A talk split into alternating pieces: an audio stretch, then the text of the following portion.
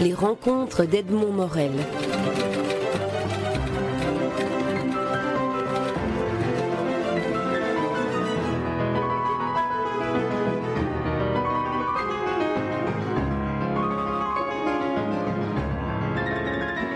François Avril, c'est quelqu'un qui se place directement dans, la mouvance d'un dessinateur français qui s'appelait Yves Chaland, qui était le créateur de Bob Fish et euh, de Freddy Lombard et de Jean Albert. Donc Yves Chaland, c'est un auteur important pour la galerie, il sera exposé ici en, septembre, ce qui est très rare, et c'était au début des années, fin des années 70, début des années 80, le dessinateur le plus belge, même s'il était français. Donc pour les lecteurs belges, lire du Chaland, c'était... Euh, ah, ce gars-là a dû connaître Franquin, euh, Hergé, Jacobs, alors qu'il avait, il avait mon âge, donc à l'époque, trentaine d'années.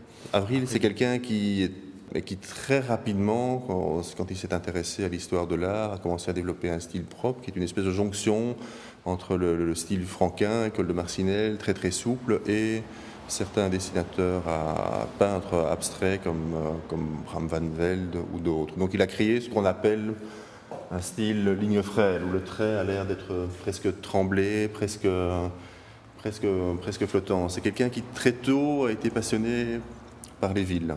Dans son jardin d'excellence a été de dessiner sa ville, Paris, et les villes où il allait souvent, c'est-à-dire New York et Tokyo, puisqu'il a une petite cote là-bas comme illustrateur euh, publicitaire, puisqu'il représente presque de manière un petit peu caricaturale parfois le côté euh, très parisien, très élégance euh, parisienne, très délicatesse qui peut plaire à, un certain public euh, japonais. Mais ce n'est pas le Alain Delon ou la Mireille Mathieu du graphisme.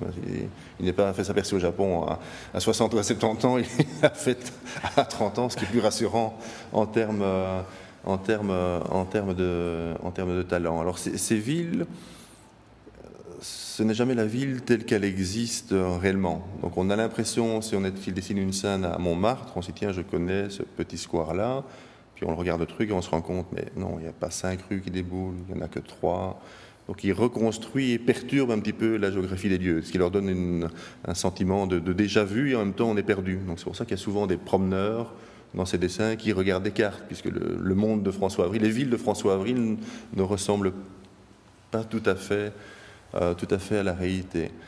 Euh, la particularité de cette expo, un petit peu comme les, précédentes, ou en tout cas celle de Hisler, c'est que le, dessinateur a créé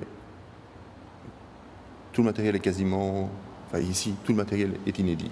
Donc c'est une expo qui, contrairement à, d'autres, on reprend du matériel existant, des planches d'albums, et ça peut donner de très très belles expos. Ici, le dessinateur s'est investi de manière surdimensionnée. Euh, nous n'en avions pas tant, donc a fait 49 nous a permis d'exposer 49 dessins ou toiles faits spécialement pour l'expo, sachant qu'il en a éliminé une vingtaine, c'est un garçon très généreux, donc il n'est pas en train de se dire hmm, ces murs-là, avec 20 dessins, ça va tenir le choc, je fais ça. Il plonge pendant deux mois, il est avec 60, 70 dessins, il y a une, logique graphique qui se dégage, il en met sur le côté. C'est assez rare dans la profession d'avoir des gens qui, qui se disent bon, ok, c'est pas pour cette expo, on en fera peut-être quelque chose plus tard, mais je le mets sur le côté. Donc c'est un garçon généreux par rapport à ses partenaires, en tout cas par rapport à la galerie Champaca, et graphiquement, il nous a livré quand même un paquet de, dessins de très très haute, euh, de très très haute volée. François Avril.